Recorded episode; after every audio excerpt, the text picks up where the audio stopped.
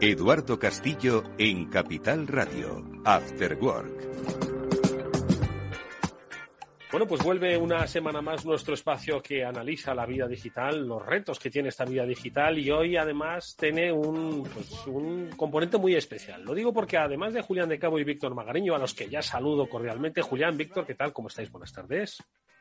Buenas tardes, Eduardo. Feliz de estar aquí con vosotros. Hola Eduardo, audiencia de todo el mundo, pues eh, aquí un jueves más con un poquito de calor, pero, pero muy bien. Bueno, un jueves más que a ver si lo refrescamos con ideas frescas, no digo que las vuestras no sean frescas, ni mucho menos, pero sí las de nuestro invitado que hoy eh, nos va a acompañar y que ya os pongo en situación, nos va a ayudar a entender la complejidad del mundo, que cada semana tratan de eh, aproximarnos, tanto Julián como Víctor. Bueno, pues hoy nuestro invitado especial nos va a hablar precisamente de la complejidad y sobre todo de cómo confrontar esa complejidad en estos tiempos tan em, eh, líquidos, que dirían, ¿no? Bueno, pues hoy invitamos a este espacio a Javier García Recuenco.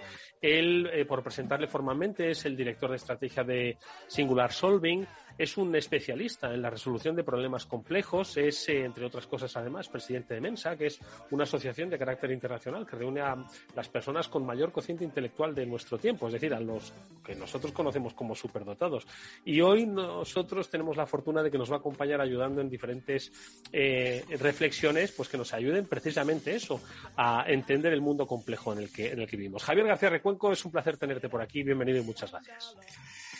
¿Qué tal, Eduardo? Muchas gracias a mí por, invitarme y tenerme en consideración. Un auténtico placer estar con vosotros. Bueno, hay que decir a nuestros oyentes que la pista de Javier nos la dio Julián de Cabo, porque en el programa pasado, si lo recordáis, estuvimos hablando de un concepto que a mí me encantó, ¿no? que era el de los atractores. Decía Julián que esto eran cosas sobre las que no podrías ir en contra, ni social, ni empresarial, ni políticamente, porque son cosas que tienen tanta fuerza en nuestro tiempo que hacia ellas se van a dirigir, no sé si los negocios, las ideas o las reflexiones. Y entonces al mencionar el tema de atractores dijo, oye, vamos a traer a Javier, que es una persona que sabe muchísimo de esto. Y es lo que me gustaría pues eh, preguntar. Bueno, en realidad me gustaría preguntarle muchas cosas. Yo invito a Julián y a Víctor a que eh, se sumen, por supuesto, a las preguntas. Pero la primera de todas, ya que eres especialista en resolver temas complejos, era preguntarte cuál es la mayor complejidad de nuestro tiempo que vivimos. ¿Qué dirías que es lo que está marcando nuestro, nuestro, nuestra era, Javier? Uf, es que es complicado hacer un ranking de, complejidad. vivimos tiempos muy complicados, vivimos tiempos muy, muy buca, muy de volatilidad, muy de incertidumbre y, es difícil escoger entre, entre uno. De hecho, eh, vivimos tiempos tan complejos que conseguimos que un tema que teóricamente nos cayó en el examen y que, no sabíamos, que era la gestión de una pandemia, que tenemos además expertos en gestión de pandemias y cosas por el estilo, se convirtiera en un asunto que ha puesto de rodillas al mundo durante dos años.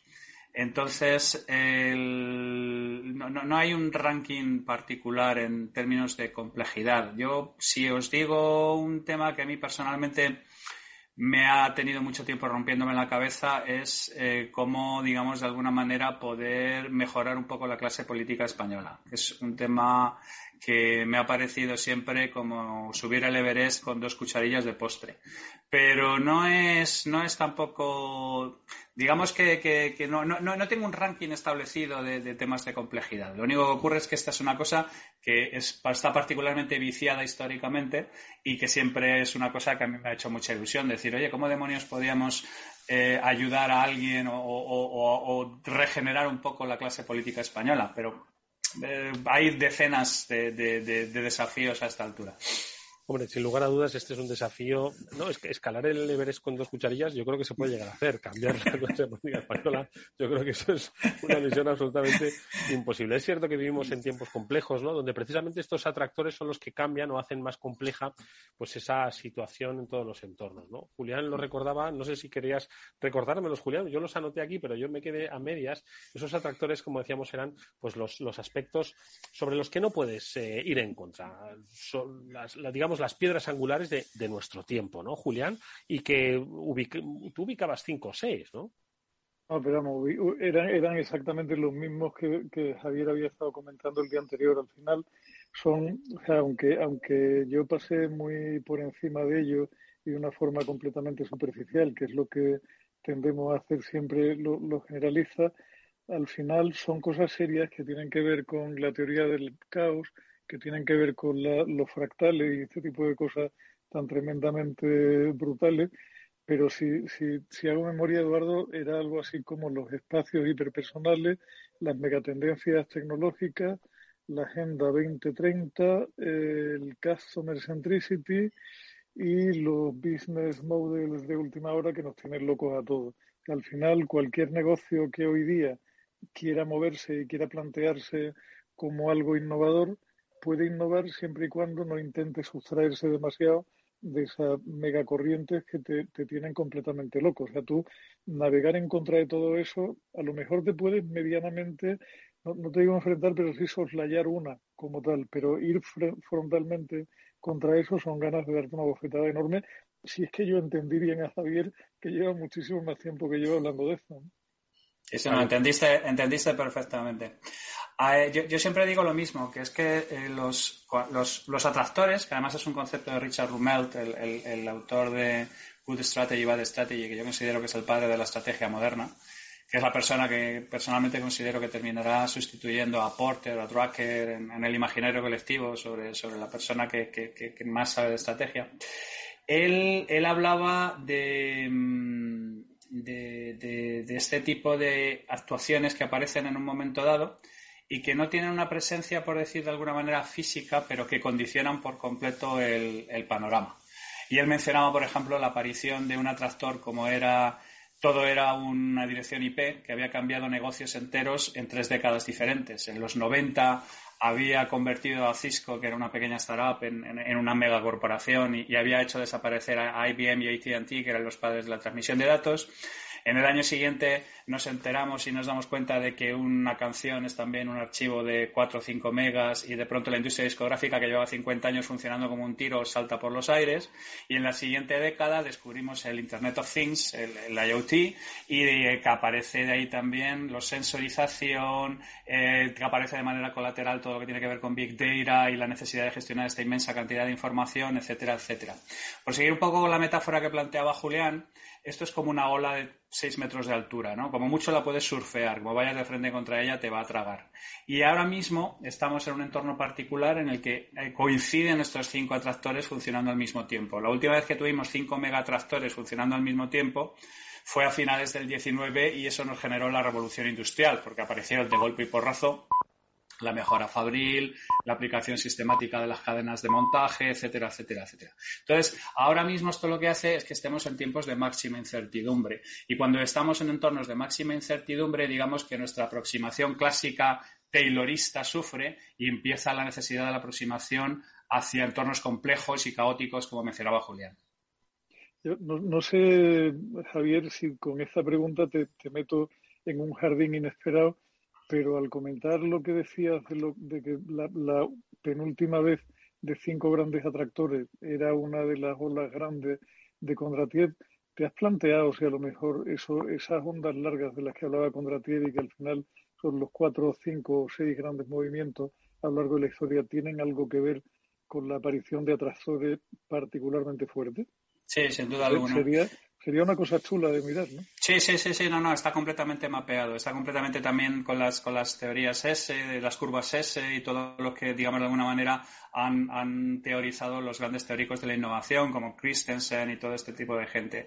Es exactamente igual, o sea, digamos que de alguna manera aparece un estímulo que puede ser tecnológico o puede ser intelectual, no es necesario que sea eh, tecnológico, por ejemplo, el atractor 2030 eh, tiene que ver fundamentalmente con que ahora mismo todo el mundo está concienciado de que, de que estamos jodiendo el planeta de verdad. O sea, es la primera vez que históricamente ha habido una concienciación a nivel masivo de que el tema está en peligro y de que, digamos, de alguna manera eh, el ecologismo es algo que ya no pertenece a un pequeño grupo de, chiflados, sino que es algo que se enseña en los colegios y que mis hijas, por ejemplo, en el momento en que no reciclo la basura, se me tiran al cuello. O sea, no, no es necesariamente que es un, un estímulo tecnológico, no, sino simplemente que haya una adopción masiva de una idea fuerte que haga que de a partir de ahí afecte por completo a la construcción de negocios eh, eh, en todo sentido.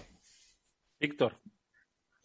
Sí, eh, bueno, un, un, placer y un privilegio tener aquí a, a Javier, que, que además eh, a mí me encanta cotillear y le he cotillado un poco el perfil y he visto que, que estudió la carrera adecuada, eh, que es Computer Science, en, el, en el, un lugar cercano que es la Complu. Eh, y además me, me, me, me, soy, soy culpable, padre, lo, lo hice. un detalle eh, que me ha llegado al alma y es que estudió Cobo en el colegio Valdelú. Eh, y, resulta que estaba muy cerquita de casa, yo vivía en Mirasierra, en casa de mis padres, y ahí tuve una novia. Entonces, me, hace muchos años. fuiste, ahí a predar, fuiste ahí a predar. Cuando terminé el programa, intercambiamos nombres. Era la capital del, equipo de voleibol femenino. Y, bueno, y, de repente he visto Colegio Valdeluz y, y se me ha encendido una bombilla y decir, mira, además de ser listo y tal, encima me, ha atraído. Eh, a ver, yo, yo creo que eh, bueno, muy bien traídos a colación, eh, pues todos estos factores ¿no? que comentas. No, hay nada más que ver lo que aquí comentamos cada jueves, que son las, gafas, ¿no? Y si te fijas, es que hacen pleno al 15 en cada uno de estos, de estos cinco, ¿no? Y quizá les faltaba la Agenda 2030, ¿no? Porque lo del Customer Centricity, pues fíjate, Amazon, ¿no? Eh, we want to be the, Customer Centric Company, Google exactamente igual, focus on the user and everything else will follow. Bueno, lo voy a decir en español, que luego mi padre se cabrea, ¿no? Céntrate en el usuario y todo lo demás vendrá por, por añadidura y queremos la compañía más eh, céntrica en el, en el, usuario. ¿no? Les faltaba la Agenda 2030, que también es, es un topic recurrente en las últimas eh, semanas y, claramente tanto Julián como yo, con todo el tema de economía circular, con todo el tema de, las industrias que aparentemente no contaminan, pero que contaminan un montón, eh, cómo nos está claramente cambiando. Los que estamos en, las aulas también vemos cómo el comportamiento de la gente joven eh, ya no solamente es de boquilla, sino que ya de alguna manera el comportamiento sigue también, es decir, el comportamiento con el bolsillo sigue también eh, estas, este tipo de tendencias. Y, y luego de, tu perfil me, me, ha llamado la atención, macho, lo, de presidente de Mensa, ¿no? Estos, los tíos más listos que, que, yo claramente no, no, estoy en ese grupo ni de lejos, pues me, parece, o sea, yo esto de los acertijos mentales tal cual me dan un perezón y tal, soy, soy más de los de, de los de currar, ¿no? De los de pico y pala y, y razonar. Os, y tal, suele, os suele ir mejor en la vida, ¿eh? O sea, que no te preocupes por eso, que os suele ir mejor en no, la que, vida. No, que, que, si quieres comentar eso, cómo es eso, que, funciona, que, cómo tiene que ser tu coeficiente bueno para entrar ahí y tal. Vale, pues a, ver, no, hay, hay, una cosa sobre la que me gustaría reflexionar de lo que has mencionado antes, si no te importa, ¿vale? Que no sé si has, si has eh, visto el estudio de el consumidor coherente de mis, de mis amigos, eh, los hermanos Barral, que, hicieron para. que básicamente tenía que ver y estaba conectado con lo que tú estabas mencionando, que posiblemente una de las grandes cosas, uno de los grandes cambios, es que ahora mismo la gente está dispuesta a eh, defender con su dinero sus tomas de opción personal. Que esa es una, de las primeras cosas que ha, que ha ocurrido, que está ocurriendo ahora por primera vez. ¿Vale? O sea, que la gente es capaz de put their money where their mouth is, que es una cosa que históricamente no ha, no ha, terminado, de, no ha terminado de pasar. Entonces, por si no lo has visto, búscalo en Google, el, consumidor coherente, donde está ahí descrito. Y luego yo escribí un artículo sobre lo que yo llamo los ethical challengers, algo así como los desafiadores éticos. Y la tesis básica del artículo viene a decir que donde haya una compañía que esté haciendo dinero con modos poco éticos, hay una oportunidad para que venga una compañía a hacer dinero de manera ética basado precisamente en la emergencia de esto que estoy hablando de la parte del consumidor coherente. Entonces, eh, eh, vamos, no puedo estar más de acuerdo con, lo que tú estás comentando. Y luego, bueno, pues Mesa es una cosa, Mesa es una cosa eh, curiosa porque yo llego presidente por accidente, como, como algún otro que yo me sé. Y, básicamente... no asesinarías al segundo más listo del mundo. no, no, no, no, no, no, no, no, no, no. Es, tentador, es tentador plantearlo así, porque es que ya tienes media novela hecha, vamos a, vamos a asumirlo. Pero no, no, no, es, es, es, vamos, llevo desde el 92, llevo un montón de tiempo, fui de los primeros que, estuvimos en España y básicamente requiere pertenecer al 2% de la población en términos de capacitación intelectual, hay una serie de test psicológicos que, más o menos te, indican el tema de la parte del coeficiente, y es una especie de club social para un montón de gente que busca, digamos, de alguna manera un entorno estimulante intelectualmente. Luego la realidad es que es parte de España y somos exactamente igual que España y estamos tan polarizados como en España y eh, Gauss aplica de manera soberana y hay eh, exactamente la misma gente maravillosa que, el, que la misma cantidad de retrasados mentales que te puedas imaginar. Pero nos lo pasamos muy bien, porque es que es maravilloso entrar en un sitio donde empiezas hablando de Carlomagno y terminas hablando de las costumbres reproductivas de Ñandú, pasando por Eurovisión o por cómo las catecolaminas se depositan en la cabeza. Es, si te va el rollo, el rollo duro, es un sitio maravilloso y hay gente absolutamente excepcional. Madre mía. Bueno, seguro que de atractores se ha hablado también y en un formato muy serio. Yo precisamente de esos eh, atractores que mencionabais, sí que me gustaría, Javier, que nos, eh, porque en cierto modo sí que aquí a lo largo de los programas hemos pues hablado mucho de, yo sin saber que éramos que eran atractores, pero sí que hemos hablado de esa conciencia, ¿no? Sobre la sostenibilidad, eh, por supuesto las megatendencias tecnológicas, la personalización, el centric customer, ¿no? Del que hablabais, ¿no? Pero hay, hay uno que es el de los modelos de negocio calientes a los que hacíais referencia. ¿Qué, es exactamente eso? ¿Qué, significa? El, Crunching Business Times es que eh, tú antes cuando tenías una compañía y tu compañía entraba en decadencia, podías asumir que tu compañía iba a ir tranquilamente planeando de una manera leve durante 10, 15, 20, 30 años, ¿no? Tú tenías una compañía de algo que se ponía, yo qué sé, eh, tenías una compañía de corsés de ballena, que yo lo pongo por ejemplo porque sale en un, cómic de Will Eisner, y durante 30, 40, 50 años se ve en el cómic cómo la, la compañía va, digamos, de alguna manera eh, desangrándose lentamente porque se va pasando de moda y tal. Es que el Crunching Business Times tiene que ver con que tú ahora mismo tienes una compañía que un año es una startup, al año siguiente sale a bolsa, al año siguiente la acción vale 100 dólares al año siguiente los chinos te copian hasta el hígado y al año siguiente estás en suspensión de pagos. es, por ejemplo, la historia de GoPro. ¿Vale? Que luego la volvieron a comprar y la volvieron a poner en marcha y tal. Ciclos de 50 o 100 años normalmente de evolución de negocio se ven comprimidos en 5 años de negocio. Y entonces yo, por ejemplo, que me dedico a transformar compañías en problemas, cuando alguien me viene con una estrategia cinco años, yo ya tengo clarísimo que en ese sitio no saben de lo que están hablando. O sea, ahora mismo cinco años es una era geológica. Ha podido invadir Putin 16 veces Ucrania, ha podido haber dos atascos de, de, las, eh, de las grandes líneas de logística mundial, ha podido pasar una pandemia y han venido a venir los marcianos y tomar el, Kremlin, ¿vale? Mm. Entonces, digamos que de alguna manera lo que ha habido es una compresión brutal de los ciclos clásicos de, de vida empresarial en tiempos muchísimo más estrechos. Lo que hace es que tú, de repente, por ejemplo, te ocurra como la industria discográfica, que funciona como un tiro durante 50 años. El año en el que más dispositivos se venden es en el 2003 he, combinado CDs, LPs, eh, dispositivos físicos, y en el año 2006 todas las discográficas están quebradas o han sido compradas por emporios multimedia. ¿Vale? O sea, tienes un escenario, como decía Taleb, ¿no? El, escenario del, pavo en, el Día de Acción de Gracias. No, va, no hace sino ir a mejor, a ir a mejor, hasta que llega el Día de Acción de Gracias y de pronto todo se va a paseo de la noche a la mañana. Y eso está ocurriendo cada vez más. Y es un atractor que hace cada vez más ahí conectan con conceptos también de Taleb como la antifragilidad o la capacidad, digamos, de alguna manera de resistir la aparición de cisnes negros y de circunstancias particularmente extrañas. Entonces, este tipo de cosas lo que hace es que eh, dos o tres errores estratégicos te mandan una compañía a la lona.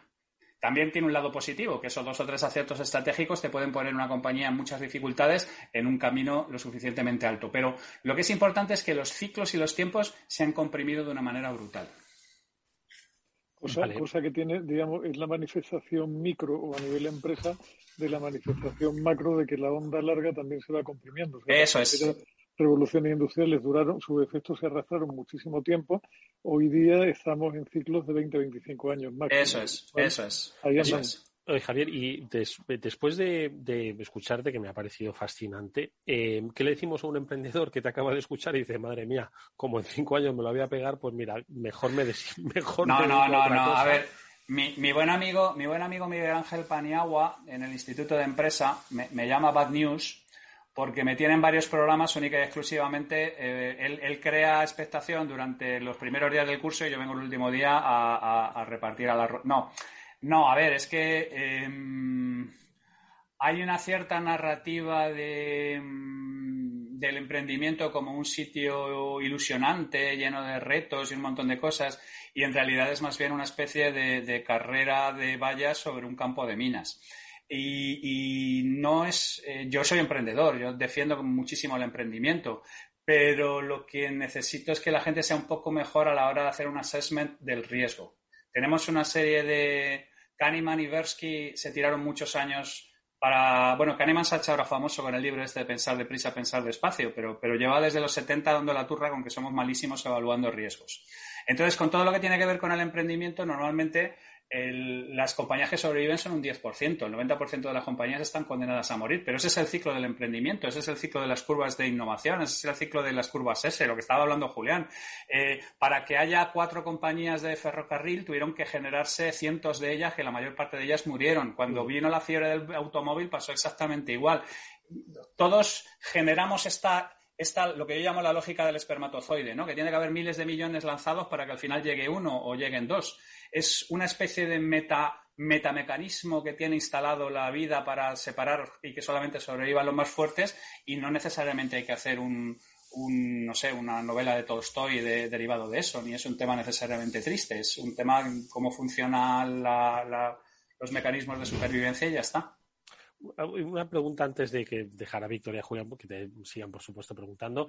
Decías, bueno, estaba en la parte del emprendedor, pero también en la parte de las grandes empresas, ¿no? Que pues están planeando. ¿Dirías que hay muchas empresas ahora mismo que están planeando sin darse cuenta, planeando hacia su final? Bueno, el, el IBEX 35 prácticamente en su totalidad. Madre mía. Y además tú solo tienes que analizar las grandes compañías. Tú puedes analizar una compañía de este estilo cuando normalmente hace una reorganización cada dos años para básicamente seguir en el mismo sitio. Su acción está completamente estancada, no va ni para adelante ni para atrás, no mueven la aguja en absoluto.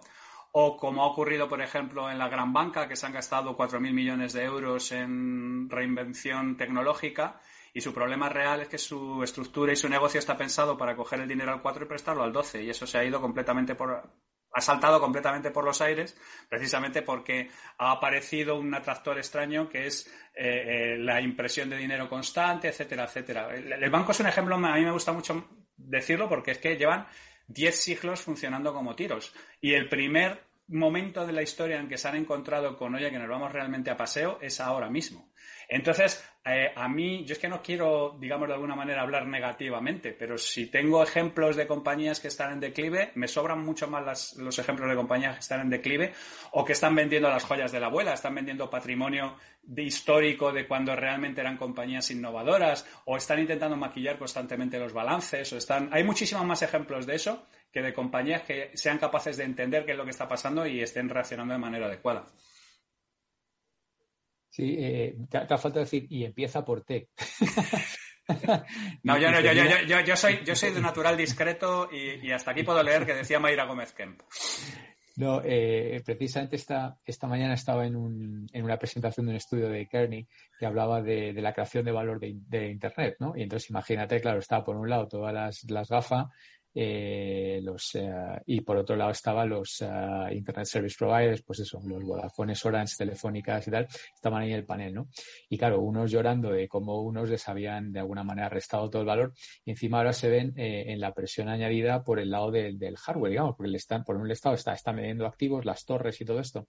Para, para intentar decir, claro, estás de alguna manera destruyendo valor y sobreviviendo vendiendo activos, ¿no? Y llevas así en los últimos 20 años, ¿no? Entonces era, era, una discusión muy interesante, ¿no? Y como el, el de Microsoft casi casi con una actitud eh, eh disculpativa, ¿no? Apologetic, eh, diciendo, bueno, es que también hay que ver, claro, porque cuando inventas de repente el cloud, que claro, todo eso ocurre por Internet, pero cuando lo inventas, pues, claro, eso, eh, no sé, el otro día Amazon, 3.086 innovaciones en un año es que eso cuesta dinero, ¿sabes? O sea, tienes que contar a la gente que piense, que lo haga, tal y cual. Entonces, no solamente es las inversiones que, haces en redes y tal igual, también es todo el software, todo eso que, corre ahí, eh, también pesa, ¿no?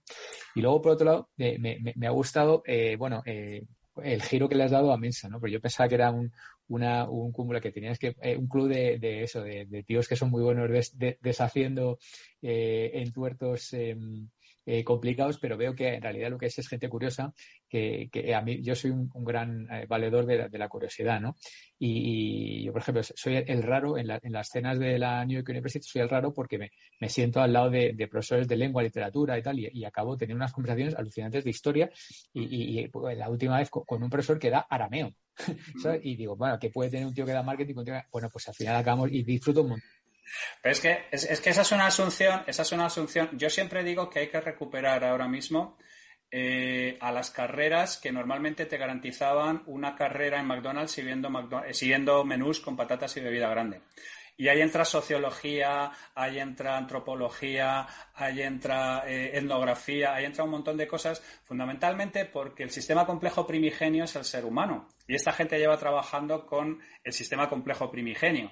Eh, mientras que, por ejemplo, esas carreras que siempre te recomendaban, ¿no? que tú otras cosas lo he hecho yo, administración de empresas. En administración de empresas te hablan del emo economicus, esa persona que toma decisiones racionales, siempre a su favor y ese tipo de cosas. Pues eso está a la altura de los unicornios, los elfos, las hadas y ese tipo de cosas. Entonces, una de las cosas por las que abogo constantemente es con, por el neogeneralismo. Porque en tiempos de máxima incertidumbre, la gente que no tiene un conocimiento muy profundo pero muy estrecho, sino lo que necesitas es gente que tenga un conocimiento a lo mejor más superficial, pero de mayor amplitud y que no, digamos, eh, desprecie todo lo que es las ciencias no técnicas y todo este tipo de cosas, ¿vale? Y esto viene con que esta gente está demostrado, hay varios papers al respecto, que resuelven mejor los problemas complejos, o sea, resuelven mejor los problemas de los que no se sabe la solución.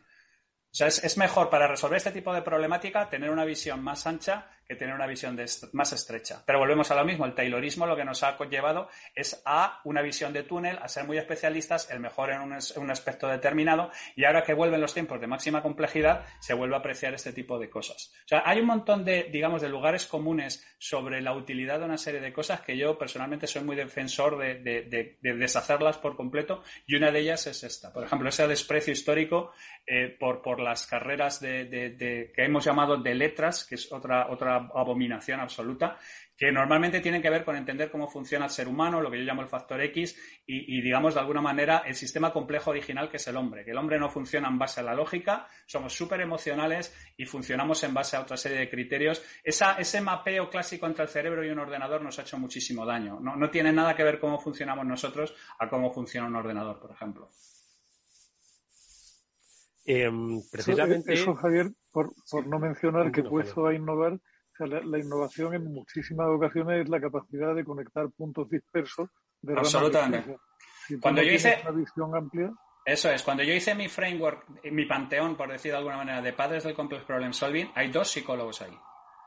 Está Edward de Bono, que es, digamos, uno de los primeros de, personas que empezó a trabajar en la parte de la creatividad como resolución de problemas. Y luego está Giorgio Nardone, que era un tipo que era especialista en, en, en manías y, en, y en, en, ¿Cómo se llaman estas cosas? Ahora se me ha ido de la, de la, de la, esta de la cabeza. Pero cuando tienes eh, complejos, por ejemplo, o cuando tienes fobias, o cuando tienes este tipo de cosas.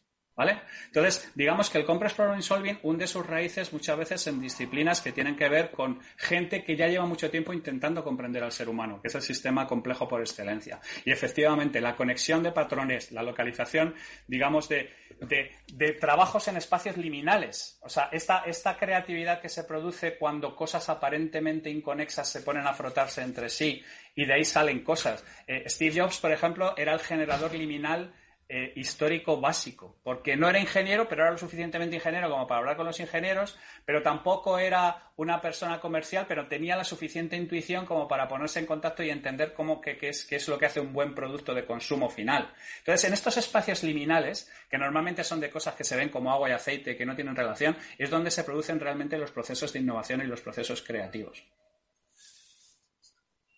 Javier, a mí me gustaría, perdona, eh, eh, eh, mencionar una, una, palabra, un término que he aprendido también un poco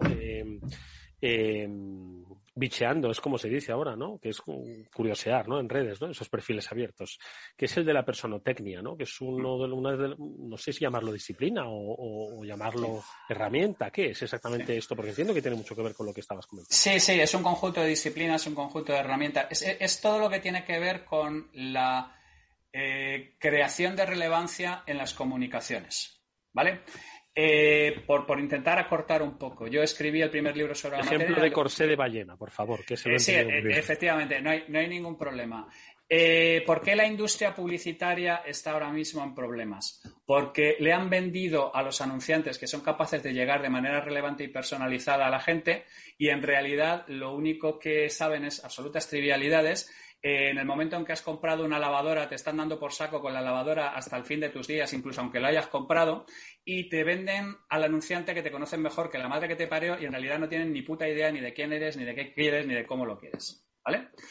Todo esto conecta con las teorías de Dave Ray Sperber en el 94 sobre la relevancia. que vienen a decir básicamente que nosotros estamos genéticamente programados para premiar cuando nos mandan mensajes relevantes y para castigar cuando nos mandan ruido. ¿De acuerdo? Entonces, la personotecnia es un montón de técnicas para determinar y para crear esos mensajes relevantes y para hacer que la gente solamente reciba las cosas que realmente le interesen y no el inmenso batiburrillo de ruido en el que estamos rodeados, que es este fenómeno de nuestros tiempos también. ¿Vale? Entonces, eh, hay un montón de técnicas, un montón de herramientas, un montón de cosas que, yo he ido agrupando a lo largo de estos 20 años sobre cómo, digamos, de alguna manera, por resumir, maximizar las posibilidades de que la gente te haga caso porque les presentas algo que realmente les interesa y minimizar las posibilidades de que te mande a paseo porque eh, no les presentas ruido. Porque además las defensas de la gente contra este tipo de cosas no han hecho sino subir con el tiempo, como nuestras defensas contra los, los patógenos. Yo siempre digo que mi suegro es una persona que todavía le puedes llamar por teléfono y a lo mejor venderles algo. Yo soy alguien que te mando rápidamente a paseo, pero es que mis hijas, si no conocen el número, no, cogen el teléfono. ¿Vale? Digamos que cada generación tiene un umbral de, tolerancia a que le den la turra mucho más, mucho más, eh, muy, muy inferior a la, a la siguiente.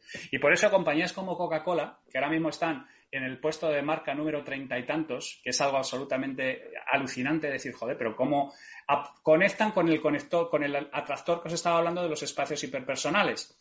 Aparece el teléfono móvil, el teléfono móvil, el smartphone es el primer espacio hiperpersonal de adopción masiva y lo que tú toleras en tu televisión o toleras en tu radio no lo toleras en un espacio hiperpersonal. Y entonces a partir de ahí colocas el bloqueador de publicidad, mandas a la gente a paseo, etcétera, etcétera. Y el problema es que todos, todos los medios están siendo transformados hacia entornos hiperpersonales. La radio se está moviendo hacia el podcast, la televisión se está moviendo hacia, hacia el video on demand. Todo el mundo lo que quiere es cuanto más interacciones relevantes posibles y cuanto menos ruido no deseado eh, eh, posible. Pues la personotecnia es la ciencia y las herramientas y el conjunto de, teorías y, y de know-how necesario para intentar eh, maximizar la posibilidad de ser relevante y minimizar la posibilidad de ser percibido como ruido.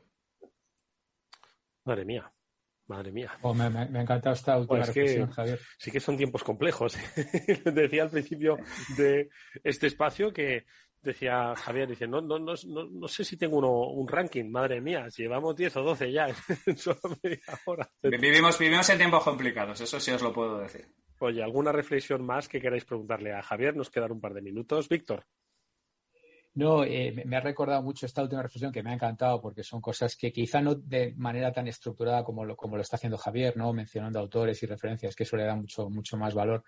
Eh, pero me ha recordado cierto estudio que leí hace tiempo de, Garner donde hablaba de, de que en personalización menos es más, que menos variables, esta obsesión que tantas veces he criticado yo de, de, yo conozco, te conozco, conozco mejor de tal. No, no, no. O sea, ayúdame y luego después demuestra que me conoces lo justo y necesario. Pero lo primero es esa percepción que tienen que tener todas las empresas y todas las marcas de una actitud de ayuda, no de invasión, no de tal, cuando llevamos casi una década de, de tú, tú colecciona el dato, el analytics y tal y cual, y tantas empresas y tal, ¿no? No, me, la, verdad que todo es, es, apasionante, ¿no? Y, sobre todo el tema del ir para arriba muy rápido y el ir para abajo muy rápido. Eh, se nos ha quedado ahí un tema que igual para próximos, pero hablar un poco de TikTok, ¿no? Eh, hmm. que es realmente espectacular lo que está sucediendo. En los últimos tres años ha multiplicado por cuatro la, la base de usuarios y demás.